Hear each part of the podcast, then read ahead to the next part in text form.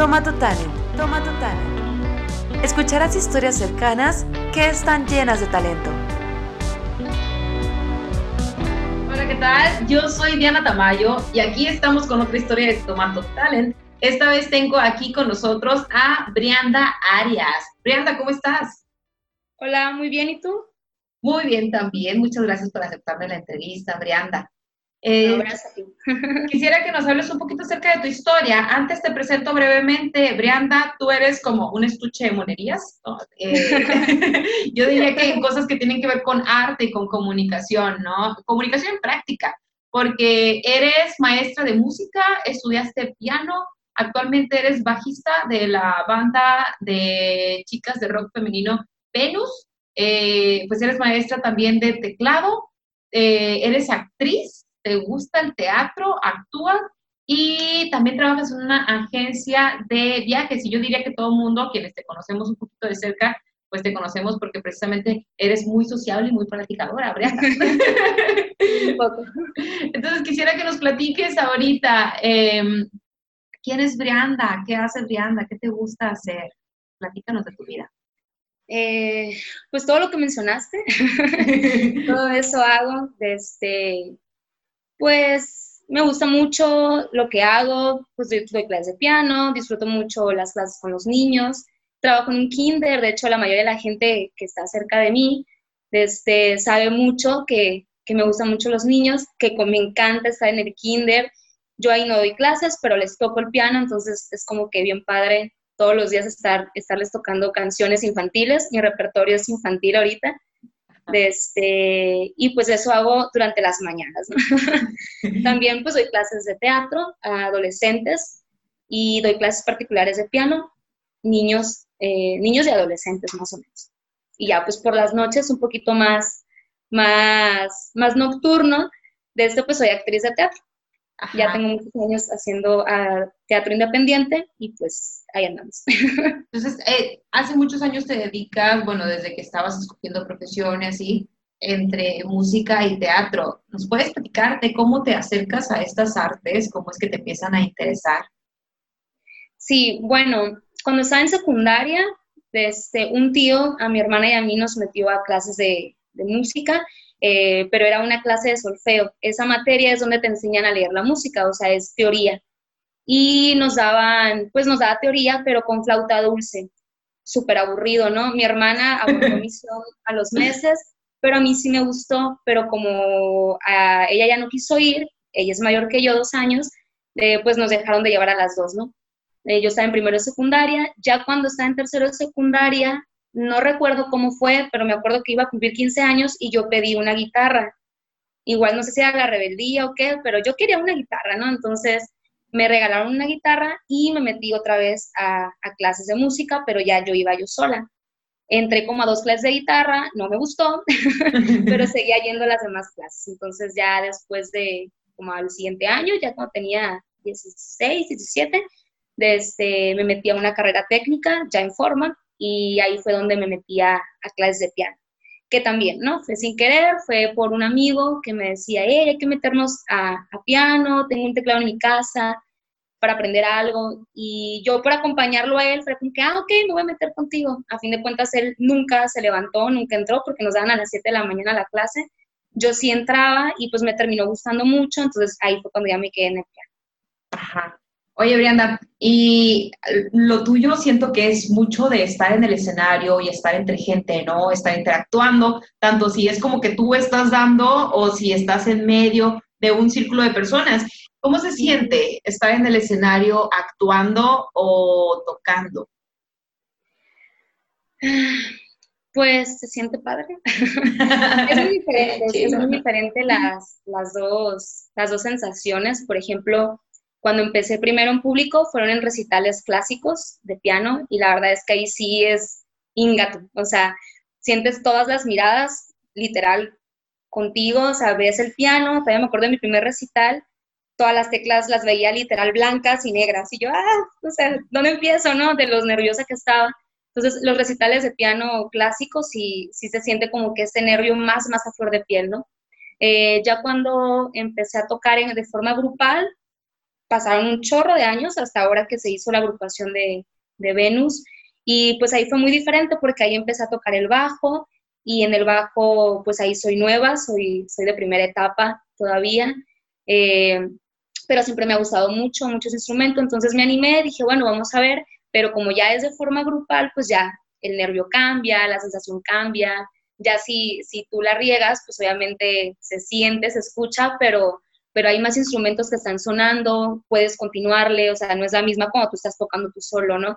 Entonces ya era diferente, me daba cuenta que, pues aparte que ya han pasado muchos años, de ya con un poco más de experiencia, que te equivocabas y en vez de, de, sentirme mal, pues yo me reía, ¿no? O sea, soltaba la risa y que, ah, no manches, ya, ya la reí otra vez, no importa, disfruto todo, ¿no? Entonces estaba más padre. Y hasta el público, ¿no? Qué chido porque se está divirtiendo, ¿no? Y tú sí, te acabas no, de equivocar y, y, y, y algunos de que, vi cómo te equivocaste, y yo, sí, yo también me di cuenta. Entonces ya, sí, sí, es más disfrutable, ¿no? El nervio es como un poquito más sabroso, ¿no? No sé, como algo así.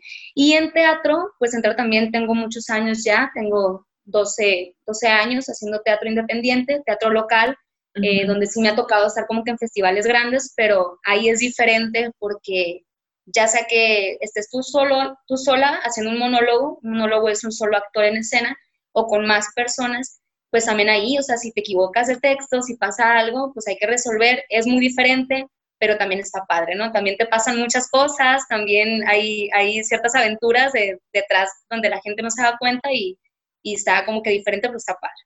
Ajá. Pues suena muy bien, aparte a mí me da la impresión de que tienes el perfil precisamente para esas actividades, porque aparte de que eres como muy alegre y muy enérgica, pues lo necesitas, ¿no? O sea, como que también al final del día decir hice tantas cosas, siento que, que para ti debe de ser muy padre. Y seguramente has tenido por ahí una anécdota o algún par de anécdotas de cosas que te hayan sucedido en el escenario y que hayan sido como memorables. ¿Nos puedes comentar alguna? Sí, bueno, donde he tenido más anécdotas, pues es precisamente en teatro. Desde, y sí hubo una esta la voy a contar porque, porque aparte tuve un, un, accidente físico. Estábamos dando una obra de teatro en una preparatoria y yo era un fantasma, traía como que una falda larga, así desgarrada, y en el escenario había varias velas, que era parte de la, de la escenografía. Entonces iba empezando la obra, yo entraba como en, modo fantasma y de repente una, una de las tiritas de la falda se prende con una vela y se, se, me empieza a incendiar la falda, ¿no? Entonces, en ese momento como que todo el mundo entró en crisis, tanto los estudiantes que están ahí, porque era de que, nunca, ¿qué va a pasar? Va empezando la obra, ni modo que la corten y vuelvan a empezar. Mi director de teatro al fondo ahí con los super nervios de punta.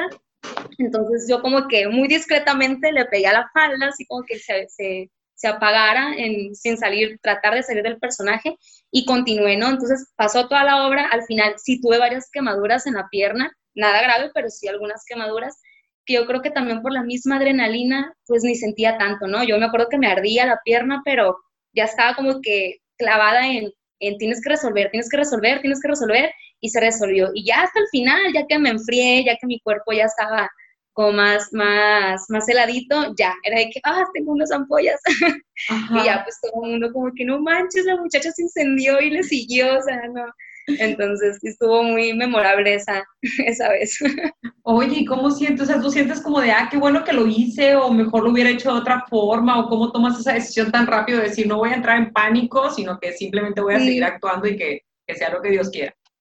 Sí, pues la verdad es que o sea, ya ahorita haciendo conciencia después de, em, a lo mejor fue muy arriesgado porque pues las quemaduras pudieron haber sido más graves, qué bueno que no los fueron, pero ya hablando como actriz, pues como dice la frase, ¿no? La, el show tiene que continuar, entonces yo creo que en su momento, pues es importante, si ya empezaste, pues tratar de terminarlo, ¿no? O sea, porque pues es respeto también a tus compañeros, en ese caso, pues tenía una compañera en escena, donde su cara también era de que no sabía qué iba a hacer.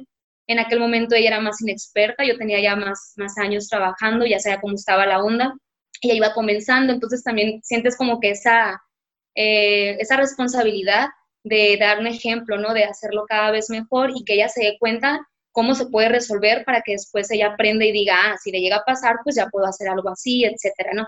Pero pues yo creo que son cosas que te sacas de la manga en el momento porque pues no lo esperas y entras pensando en lo que vas a decir, en, cómo es tu personaje, en la atmósfera, más yo que era un personaje de fantasma, o sea, era un alma muerta y de repente ah. que pase eso te saca, pero pues hay que, hay que continuar, entonces me siento orgullosa de haber tomado esa decisión. Todo salió bien y eso es lo que nos deja muy contentos, ¿no? Que te deja una buena anécdota precisamente. Y Brianda, en, en donde estás tú ahorita situada, en las cosas que haces, pues tienes muchísima interacción, tanto con niños, por ejemplo, con tú como, como docente, con quienes partes clases, cuando das talleres también, cuando estás frente a un escenario. Y pues hay personas que a lo mejor estén pensando, ¿no? En o dedicarse a algo que tenga que ver con arte o en iniciar, ¿no? A lo mejor si no es como dedicarte, sino iniciar a hacer algo. Eh, ¿Qué recomendaciones le podrías dar a las personas que vean ese video? Pues que lo hagan. Por ejemplo, en, mi caso, sí, o sea, digo, hay que, la vida es muy corta, ¿no? Entonces, por ejemplo, en mi caso, cuando yo empecé, en mi casa siempre hubo apoyo, siempre fue como que sí, si tú quieres hacerlo, hazlo. Siempre hubo comentarios también de que, pero, ¿y si estudias otra cosa por si acaso? O sea, no vaya a ser que ahí no te vaya tan bien y económicamente hablando, ¿no? Entonces, eh, pero no, era, yo tenía siempre como muy firme, no, yo quiero esto y, y, agarré camino, ¿no? Siempre he sido muy activa, siempre me lleno como que el día con muchas actividades, eh, pero ya hablando en si quieren estudiar o dedicarse un poco al arte en cualquiera de, de, de sus artes, o sea, cualquiera, cualquier disciplina del arte, pues yo creo que sí, aparte de la disciplina, aparte de la, de la paciencia que uno tiene que tener en nuestro proceso, yo creo que sí es importante como que primero estar bien desde adentro. Por ejemplo, yo sí tuve una etapa en la que no andaba como que muy bien emocionalmente y yo sentía que el mundo, como que todo el mundo eh, conspiraba contra mí, no me salían muy bien las cosas, tanto que me hice muy insegura en que a lo mejor no era lo que debía haber hecho, no era lo que debía haber estudiado, no soy buena haciendo eso. Entonces yo creo que es, aparte de la disciplina, aparte de la paciencia, la perseverancia, es importante que uno esté bien desde adentro, que creas en ti, que te sientas capaz y que confíes en lo que sabes hacer, ¿no? Entonces, ya a partir de ahí, cuando uno ya está bien por dentro, ya te limpias, disfrutas lo que estás haciendo y por ende empieza a fluir, ¿no? Ya cuando empieza todo a fluir, las cosas parece que se empiezan a acomodar. Yo no me di cuenta en qué momento eh, me dediqué completamente en el área del arte, hasta eso he tenido otros trabajos extra que no tienen nada que ver, pero cuando era más chica, pero ahorita pues he tenido todos mis ingresos, vaya, este, han sido eh, en el área del arte, ¿no? Entonces, no me di cuenta en qué momento me establecí, y, pero sí me doy cuenta hoy que ha sido porque yo estoy segura de lo que sé hacer, de lo que hago, me siento a gusto, me siento conforme, y ahí es donde está el éxito, ¿no? Porque independientemente de, de si ganas mucho o ganas poco, pues ya desde que disfrutas lo que haces, pues ya, ya eres exitosa en, eso, ¿no? Entonces, si vas a estudiar algo así, pues simplemente estar seguro de que eso quieres, de que eso te late y que, y que te observes en tu proceso y creas que puedas hacerlo, ¿no? Para poderlo hacer, porque pues si no confías en ti, si no crees en ti, probablemente lo hagas o te digan, eh, pues sí, lo haces bien, pero no lo vas a disfrutar y pues no te vas a sentir plena, ¿no? Que para mí pues es lo más importante. Entonces, algo así. Pues está muy bonito tu mensaje. Yo creo que aplica a todo lo que hagamos, ¿no? Eh, está padre que lo estés viendo desde el lado del arte y mucho desde un, llamado que tuviste a hacer diferentes cosas, eh, como que lo fuiste siguiendo de manera muy natural, pero desde ese punto, ¿no? Desde el me siento muy bien y quiero seguir haciendo lo que hasta este momento he hecho y pues súper bien. Entonces ahí va la recomendación de parte de Brianda para todos ustedes y para concluir, Brianda, si nos pudieras dar uh, en qué, dónde te podemos seguir, tus redes sociales, algún comentario final, algún saludo.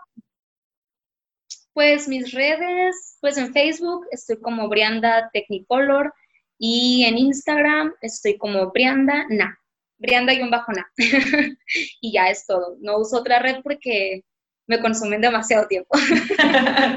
Muy bien, pues sigan ahí a Brianda en sus redes personales, así también como en las profesionales, en los proyectos que ella emprenda, pues también hay que ver qué es lo que está haciendo y si a ustedes les resuena su mensaje con lo que están haciendo también, pues hay que limpiarnos por dentro y hay que disfrutar todo lo que hacemos. Muchas gracias, Brianda, por haber aceptado esta entrevista y espero pues próximamente coincidir. No, gracias a ti, un halago. Nos vemos hasta la próxima. Bye. Bye.